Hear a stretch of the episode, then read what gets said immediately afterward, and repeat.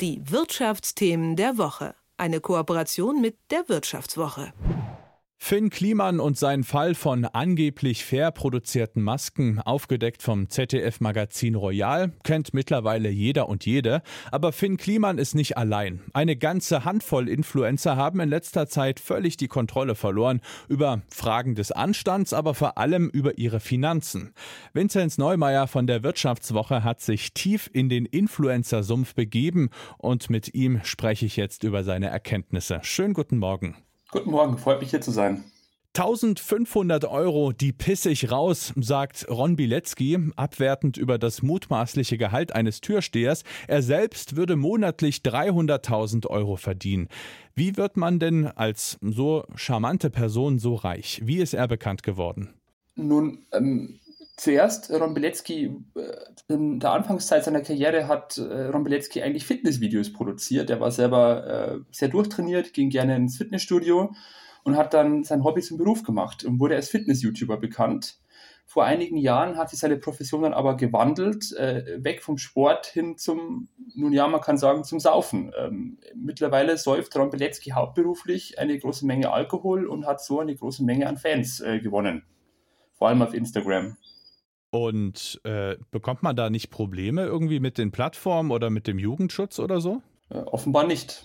Offenbar nicht. Das läuft einfach so weiter. Aber er hat ja daneben noch andere Probleme mit, mit den Behörden. Was, was ist da bei ihm nicht ganz koscher?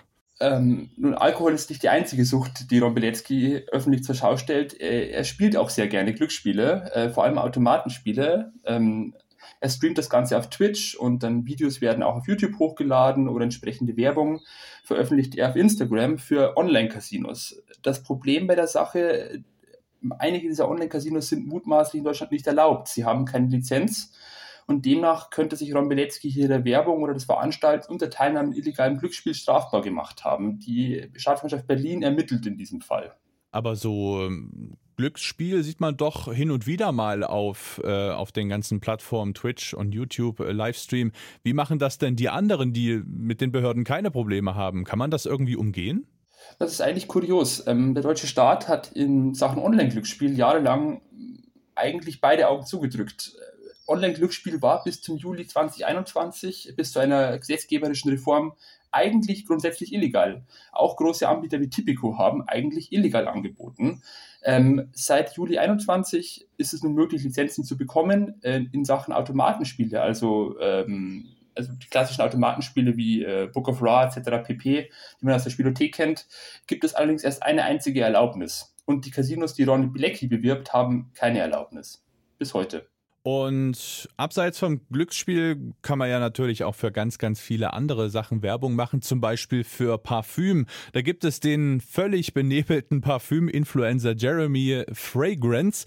Womit macht er sein Geld? Verkauft er einfach Düfte? Ähm, Jeremy Fragrance hat mehrere Einnahmequellen erschlossen. Ähm, er bekommt offenbar, so sagt er es selbst, äh, Geld von Anbietern, um Düfte zu bewerben. Klassisches Influencer-Business kann man sagen. Er hat aber auch eine eigene Parfümkollektion mittlerweile herausgegeben, die teilweise zu recht hohen Preisen online verkauft wird und die er auch bewirbt.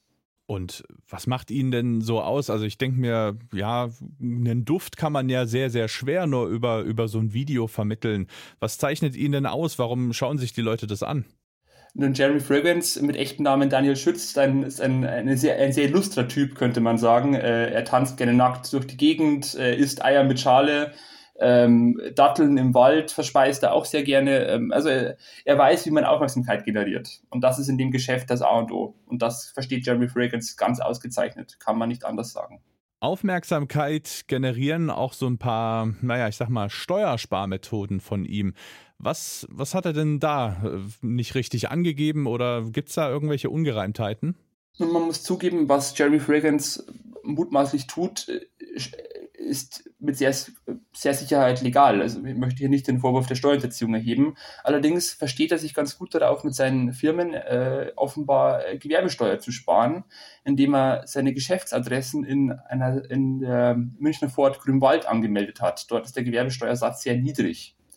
Ähm, und die Wirtschaftswoche war auch vor Ort und hat sich das Ganze mal angesehen, ähm, ob hier wirklich viele Geschäftstätigkeiten ausgeführt werden oder ob dieser Sitz nur dazu da ist, Steuern zu sparen, vermutlich eher letzteres.